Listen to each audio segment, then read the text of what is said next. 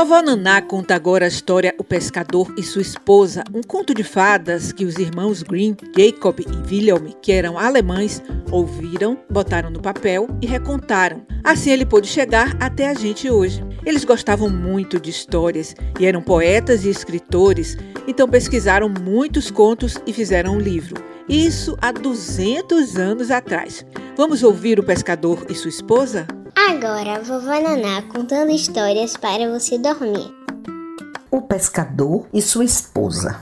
Era uma vez um pescador que morava com sua esposa numa cabana perto da praia. Costumava passar o dia todo pescando. Uma ocasião, estava sentado no seu barco com o um anzol na mão, olhando distraidamente a água brilhante. De repente, foi arrastado para dentro do mar como se alguma coisa o tivesse puxando. Segurou a linha com força e puxou para fora da água, e veio então um grande peixe. E o peixe lhe dizia: favor, pescador, deixe-me ir embora. Eu não sou um peixe de verdade. Eu sou um príncipe encantado. Ponha-me na água outra vez, para que eu vá embora. O homem respondeu-lhe: Não é preciso dar muitas explicações para que eu me penalize de um peixe tão bonito e tão grande que sabe falar. Vou soltar você. Botou o peixe na água e ele se precipitou para o fundo do mar, deixando atrás de si um rastro de sangue.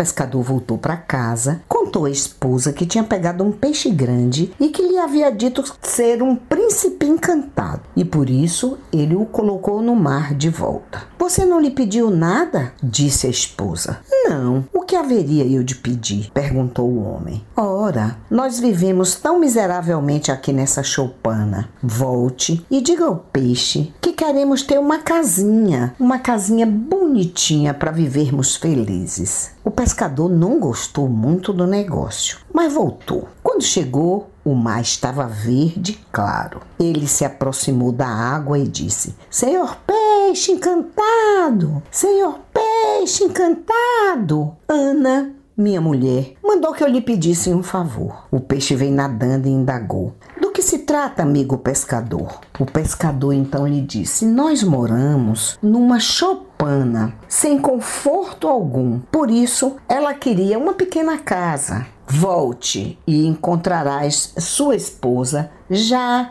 na casa nova, disse o peixe. O homem voltou e, de fato, encontrou Ana toda contente, de pé, na porta da casa. Entre, entre, disse ela, que tal? Isso não é muito melhor do que a choupana que nós vivíamos? A casa tinha uma sala, tinha um quarto, tinha uma boa cozinha. Na frente havia um jardinzinho cheio de flores e no quintal viviam galinhas e tinham árvores frutíferas. Ah, exclamou o pescador, como viveremos felizes aqui? Tentaremos, replicou a mulher, tentaremos.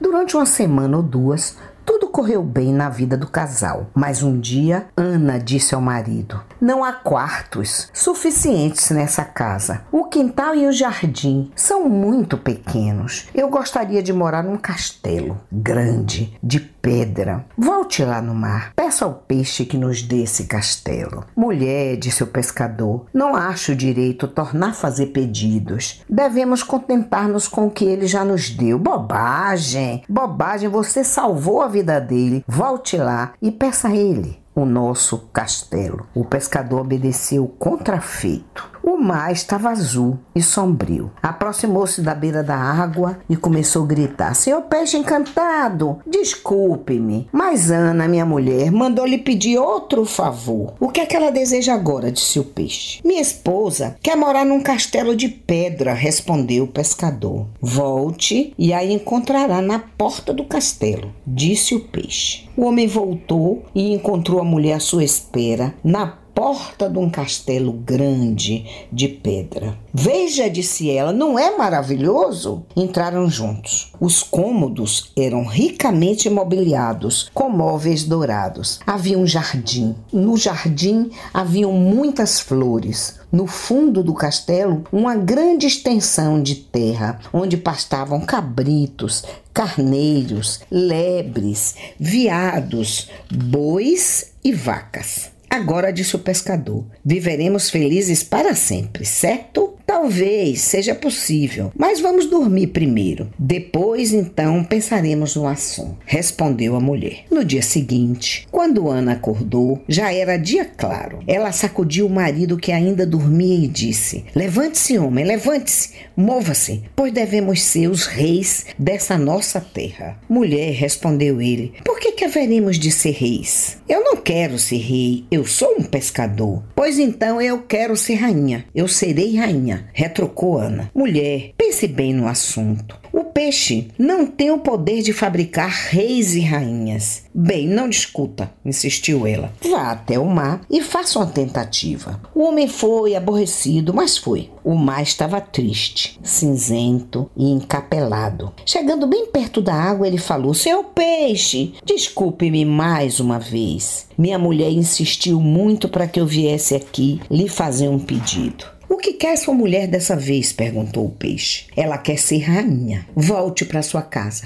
Ela já é uma rainha. O pescador voltou e viu à sua frente um palácio onde tropas de soldados tocavam tambores e trombetas. Entrou e viu a esposa sentada num trono alto, de ouro e diamantes, tendo na cabeça uma linda coroa de pedras preciosas. De cada lado do trono haviam seis belas damas. Tudo, enfim, era magnífico. Então, mulher, agora és rainha? perguntou ele. Está feliz? Depois de contemplá-la por algum tempo, continuou: Que coisa boa! Assim não terás mais nada o que pedir nem desejar, não é verdade? Não sei. Há pouco tempo que eu sou rainha. Entretanto, começo a ficar cansada. Eu acho que eu gostaria de ser uma imperatriz. Era só o que faltava. Não me peça para eu voltar no mar. O homem não discutia com a mulher, só apenas argumentava. Mulher, vamos aproveitar o que o peixe nos deu. E ela dizia: Vá lá, vá lá, corra, vá lá e peça a ele, diga a ele que eu quero ser uma imperatriz. O homem disse: Isso é um absurdo. Vá lá, marido, vá lá, me faça essa vontade. Eu sou rainha e você é o meu escravo. O pescador não teve outro remédio, então obedeceu. Pelo caminho ia pensando: Isso não vai dar certo, isso não está ficando bom. É muita coisa para pedir. O peixe pode se cansar e ainda nós vamos nos arrepender de tanta coisa. Logo chegou ao mar que estava negro e turvo. Aproximou-se e falou: Seu peixe encantado, eis-me aqui de novo. Ana, minha mulher, não se cansa de pedir as coisas. Que deseja ela? Ela é ambiciosa. Ela agora quer ser imperatriz. O peixe disse: Pode voltar. Ela já é uma imperatriz. De fato, quando o pescador chegou ao palácio, encontrou-a sentada num deslumbrante trono de ouro com uma riquíssima coroa na cabeça. Ao seu lado havia inúmeros guardas e intendentes. À sua frente estavam duques, duquesas, príncipes e marquesas. O pescador aproximou-se do trono e perguntou: Está satisfeita agora?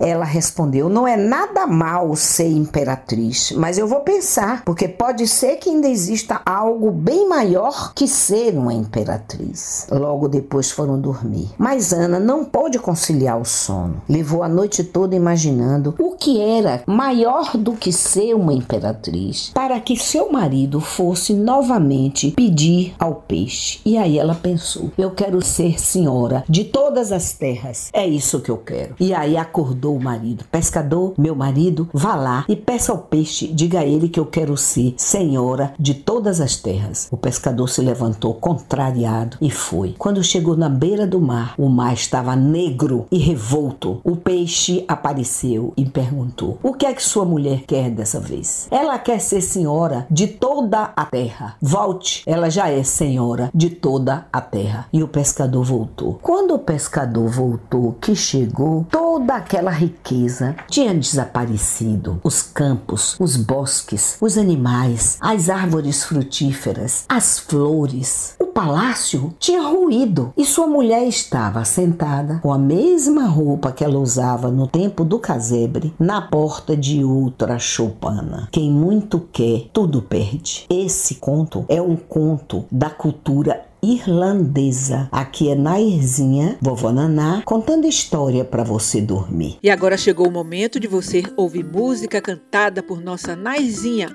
em ritmo de bossa nova.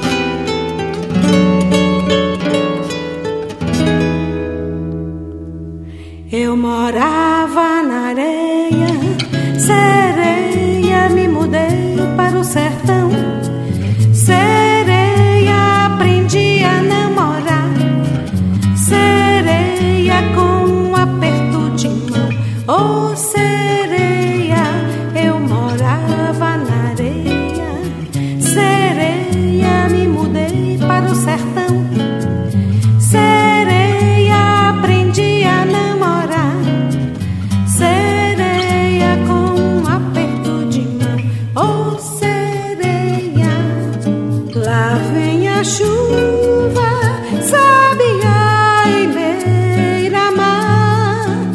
Sabia, vá ver seu ninho.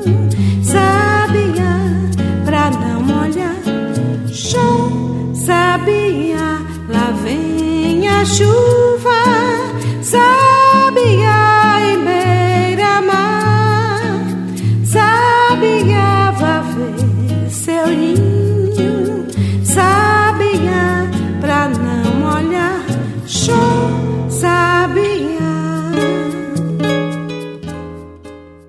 Aqui no Spotify você ouve todas as músicas cantadas por Vovó Naná.